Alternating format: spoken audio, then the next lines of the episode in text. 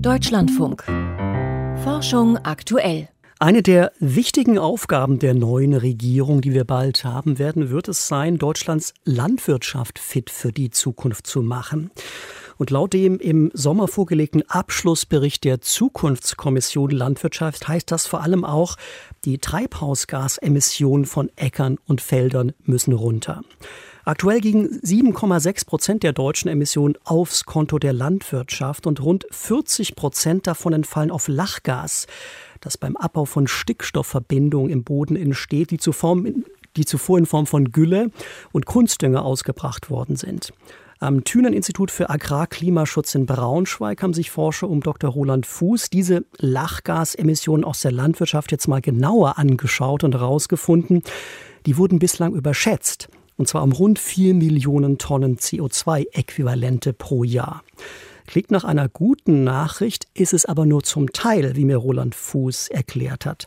Ich wollte zunächst von ihm wissen, was war die Triebfeder seiner detaillierten Analysen? Ja, Lachgas ist ein starkes Treibhausgas. Ungefähr 300 Mal so stark ist die Klimawirksamkeit wie bei CO2. Und es ist verantwortlich für einen sehr hohen Anteil der Emissionen aus der deutschen Landwirtschaft. Wir sind hier am Thünen-Institut zuständig für die Berechnung dieser Emissionen, für die nationale Berichterstattung. Und in dem Rahmen war es natürlich wichtig, äh, die Methodik zu verbessern, einerseits um präziser zu werden, aber andererseits auch um regionale Besonderheiten in Deutschland berücksichtigen zu können und zukünftig auch Minderungsmaßnahmen, die in der Landwirtschaft ergriffen werden, besser abbilden zu können. Auf die Ergebnisse Ihrer Analyse gehen wir gleich ein, aber fangen wir vielleicht erstmal mit der Methodik an. Wie sind Sie denn vorgegangen, um sich ein umfassenderes Bild zu machen, als man es bislang hatte? Ja, wir haben zunächst eine Literaturstudie durchgeführt, bei der wir aus Studien, die in den letzten 30 Jahren in Deutschland Lachgasemissionen auf gedüngten Acker- oder Grünlandböden gemessen haben, die Daten extrahiert haben. Diese haben wir dann zusammengeführt und mit einer statistischen Analyse ausgewertet.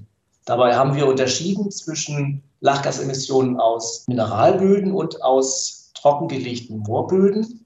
Und wir haben auch berücksichtigt die unterschiedlichen klimatischen und Bodenbedingungen in Deutschland, indem wir separat für unterschiedliche Regionen in Deutschland diese Analyse durchgeführt haben. Ein ins Auge springendes Ergebnis Ihrer Analyse ist ja, die Lachgasemissionen sind regional sehr unterschiedlich. Wie stark schwanken die und wie kommt das eigentlich? Das kommt im Wesentlichen aus den mikrobiellen Prozessen, die Lachgas in Böden produzieren.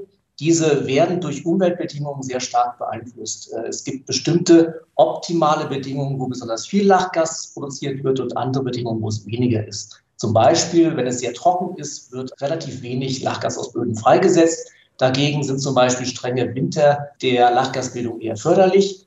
Außerdem sind trainierte Moorböden Hotspots von Lachgasemissionen, damit besonders viel Lachgas freigesetzt. Sie haben das ja quantifiziert mit Hilfe sogenannter Emissionsfaktoren, die also letztlich verraten, wie viel pro Hektar dann da je nach Stickstoffeintrag freigesetzt wird. Die schwanken zwischen 0,39 im Nordosten und 0,88 im Südosten, habe ich gesehen. Hat Sie das überrascht, diese Schwankungsbreite? Nein, äh, das war bereits vor unserer Studie aus Einzelergebnissen bekannt, äh, dass im Allgemeinen in Süddeutschland die Emissionen etwas höher sind, äh, wobei es hier nicht um Emissionen pro Hektar geht, sondern um Emissionen pro Kilogramm eingebrachten Stickstoff. Das heißt, daraus kann man natürlich eine Emission pro Hektar berechnen, wenn man weiß, wie viel pro Hektar gedüngt wird. Aber die Menge des Düngers, die ausgebracht wird, unterscheidet sich in Deutschland auch. Was bedeuten denn jetzt Ihre Ergebnisse letztlich für die Einhaltung unserer Klimaschutzziele? Also ein Ergebnis Ihrer Studie ist ja, die Lachgasemissionen aus der Landwirtschaft sind etwas niedriger in der Summe als bislang gedacht. Heißt das, wir können uns jetzt zurücklehnen und erstmal weitermachen wie bisher? Also das heißt es natürlich nicht. Die Lachgasemissionen sind etwa 4 Millionen Tonnen CO2-Äquivalente, das heißt umgerechnet in CO2 niedriger als bisher angenommen. Allerdings ist diese Präzisierung durchgeführt für die gesamte Zeitreihe. Seit 1990 bis 2020 sind die Emissionen damit in der Berichterstattung niedriger. Das bedeutet für die Emissionsbudgets, die im Bundesklimaschutzgesetz festgelegt sind, dass wir erstmal uns leichter tun, das absinkende Budget, das in der Landwirtschaft von 70 Millionen Tonnen in 2020 auf 56 Millionen Tonnen in 2030 absinkt. Das können wir jetzt leichter einhalten.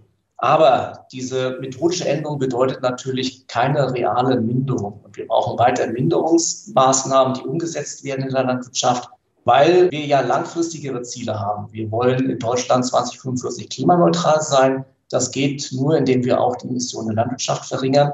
Und die äh, EU-Kommission schlägt ja gerade auch noch ambitioniertere Ziele vor, die wir nur einhalten können, wenn wir uns jetzt auf den Minderungspfad geben und konsequent versuchen, alles, was an Treibhausgasemissionen in der Landwirtschaft einsparbar ist, auch einzusparen. Also Ihre Studie besagt letztlich, dass wir auf dem Weg hin zu einer klimaneutraleren Landwirtschaft äh, im Prinzip schon ein kleines Stück weiter vorangekommen waren, als wir bisher wussten. Allerdings ist das ja nur ein Buchungstrick eigentlich. Wir müssen also trotzdem weitere Maßnahmen ergreifen. Was verrät denn Ihre Studie darüber, was da jetzt am effektivsten wäre? Ja, also es ist sehr schwierig in der Landwirtschaft Emissionsminderungen umzusetzen, weil halt die Emissionen anders als zum Beispiel in der Energiewirtschaft nicht aus technischen Prozessen, sondern aus biologischen Prozessen kommen, die schwieriger zu steuern sind.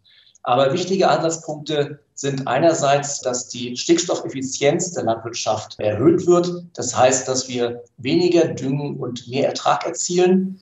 Ein zweiter Ansatzpunkt ist insbesondere in der Tierhaltung. Hier muss daran gearbeitet werden, dass weniger Stickstoff verfüttert wird, dass der Proteineinsatz in der Tierhaltung sinkt. Da sind noch deutliche Einsparpotenziale in Deutschland vorhanden. Und wir müssen auch dafür sorgen, dass in der Lagerung von Gülle und anderen Wirtschaftsdüngern äh, möglichst wenig Emissionen freigesetzt werden. Zum Schluss noch mal gefragt zur Rolle von Lachgas. Ich habe gelesen, die sind für rund 40 Prozent aller Emissionen der Landwirtschaft verantwortlich. Kann man auch an dieser Zahl künftig was drehen oder wird das so bleiben? Nach unserer Studie sind diese 40 Prozent jetzt etwas niedriger. Aber natürlich ist Lachgas immer noch ein bedeutender Teil der landwirtschaftlichen Emissionen. Es steigt allerdings, da der Anteil von Lachgas an diesen Emissionen gesunken ist, steigt der Anteil der Methanemissionen der Landwirtschaft an den Gesamtemissionen. Und Methanemissionen entstehen hauptsächlich aus der Rinderhaltung, weil ja Wiederkäuer Methan ausrülpsen. Soweit das Gespräch mit Roland Fuß vom Thünen-Institut für Agrarklimaschutz in Braunschweig. Er leitet dort die Arbeitsgruppe Emissionsinventare.